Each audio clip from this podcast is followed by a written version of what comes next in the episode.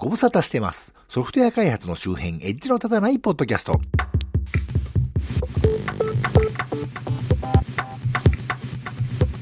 さて、細かいところは後回し。とりあえず、最先端とは言い難い地方在住の私が、独断と偏見でちょっと気になったテック関係、主に情報セキュリティ関係を中心としたネット上の話題を取り刀で紹介するコーナーです。今回は令和2年7月の話題です。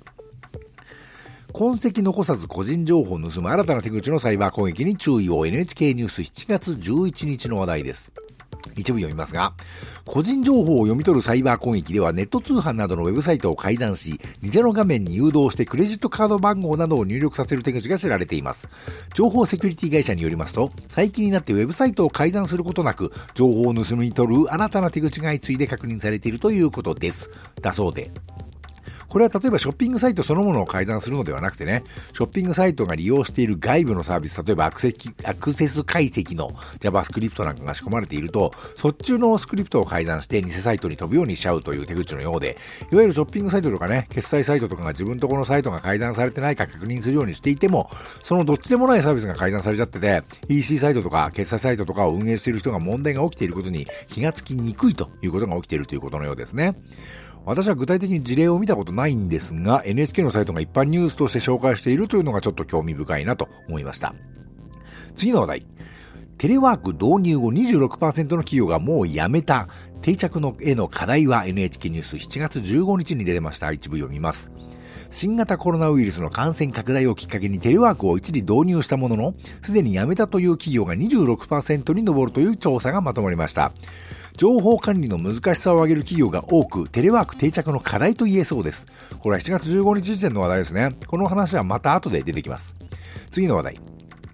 出勤再開した人々を次々襲うサイバー攻撃の恐怖、コロナ後を生き抜く東洋経済オンライン経済ニュースの新基準というところに7月15日に出てました。一部読みます。新型コロナウイルスの感染拡大防止策として進められてきた自宅待機だが、6月以降経済再開も徐々に進んでいる。それに伴いサイバー攻撃の対象も脆弱な家庭の IT 環境でテレワークをしている人々から、職場に戻ってきた社員に向けられるようになってきたので注意が必要だ。えー、注略しまして、例えばイスラエルのサイバーセキュリティ企業チェックポイントソフトじゃねえや、チェックポイントソフトウェアテクノロジーズが発見した事例では、マイクロソフトのオフィス365を使い、健康な職場を作るための注意点を学ぶ研修家のように装ったなりすましのメールがあった。メールの受信者がうっかり登録ボタンをクリックすると、オフィス365の偽ログイン画面が現れ、ログイン情報を盗もうとするのだと。いうことで、オフィス365みたいな画面が出てくるというのはね、去年末から、えー、年明け頃に世界中で問題を引き起こしたエモテットというマルウェアメールと非常に似ているなと思ったら、最近ね、ここへ来てまたエモテットがまた活動活発になってきたなんていうね、情報もありますんで、まあ浮き足立っていると足元を救われるっていうのはよくある話ですんでね、皆様くれぐれもご用心というところですかね。次の話題。シスコの企業向けスイッチに偽造品が流通、F セキュア注意呼びかけ PC ウォッチ7月16日に載ってました。一部読みますが、セキュリティ企業の F セキュアは15日現地時間、シスコシステムズの企業向けスイッチカタリスト2960の X の偽造品が出回っていることが確認できたとし注意を呼びかけている。これはカタリスト 2960-X を導入した企業ユーザーがソフトウェア更新を行った際に機能が停止した異変に気づき報告されたもの。F セキュアコンサルティングが調査を行ったところ、ネットワークに対する攻撃を容易にするバックドアのような機能こそなかったものの、セキュリティ制御を回避するため様々な手段を用いていたというというね。これはハードウェア、ネットワーク機器のファームウェア更新をしようとしたらなぜか更新できなくて、その箱を開けてみたらね、なんか不正に改造されたやばい機械だったというですね、実にやばげな話題ですが、どういうルートでそんなの買ったんだろうねという気がしますけど、別にね、特に変でもなくて、普通にお店で買ったとかね、普通にメーカーから買ったとかだったら、一体どの時点でね、そんな変な機械が混入されたんだろうというのは大変興味深いですね。次の話題。米司法省中国人2人を新型コロナ関連情報窃盗目的のサイバー攻撃で起訴。IT メディアニュース7月22日に載ってました。一部読みます。米司法省は7月21日現地時間。中国人ハッカー2人が新型コロナウイルス関連の研究データなどをサイバー攻撃を使って盗んだ罪で米ワシントン州の連邦大陪審に起訴されたと発表した中略。両者とも中国国家安全部 MSS との契約で犯行を行ったとみられていると。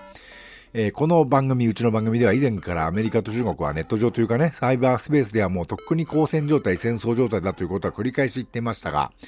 ここのとこ TikTok がね、どうとかね、もう完全に表面化してきちゃいましたけどね。このニュースは実際にアメリカが中国国家の支援を受けているとおぼしきハッカーというか犯罪行為を行っている人を実際に逮捕したというですね、いよいよ本格的になってきたなという話題ですね。次の話題。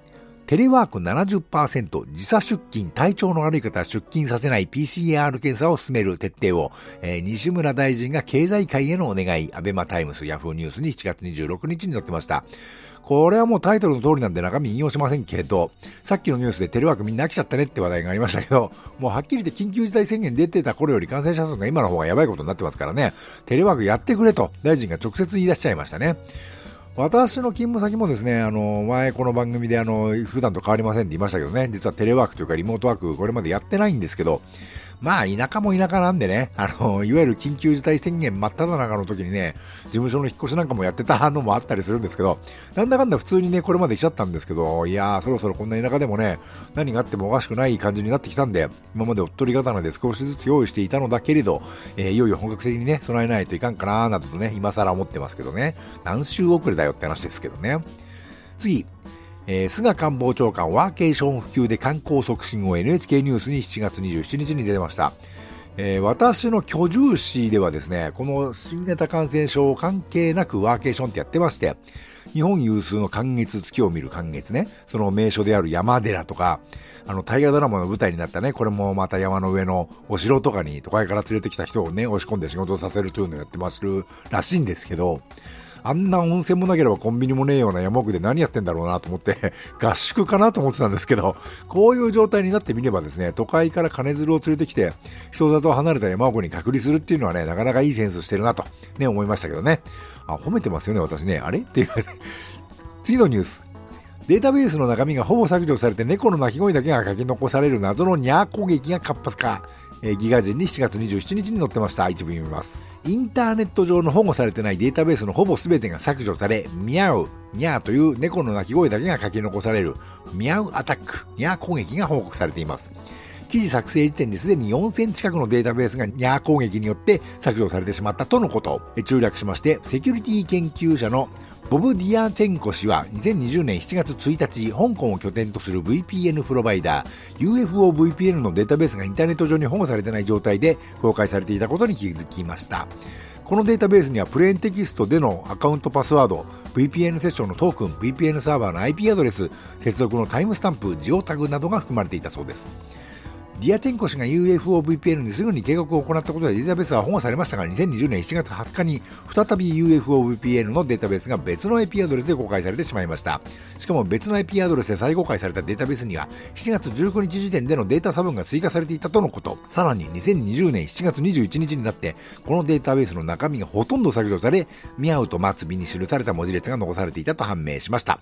えー、また略しまして、またこのニャー攻撃の標的になったのは UFOVPN のデータベースだけではありませんでした。記事作成時点でニャー攻撃を受けたデータベースは、エラスティックサーチや MongoDB、アパッチカサンドラのものを含めて4000件以上に及びます。ディアチェンコ氏はニャー攻撃がインターネット上に公開された安全ではないデータベースすべてを標的にしているようですと主張し、このニャー攻撃はスクリプトによるものだろうと推測していますと。一部も何も大体読んじゃいましたけどね、今ね。あの、大体何を言ってるのか大体わからないニュースですね、これね。あの、そもそもデータベースがすっぽ、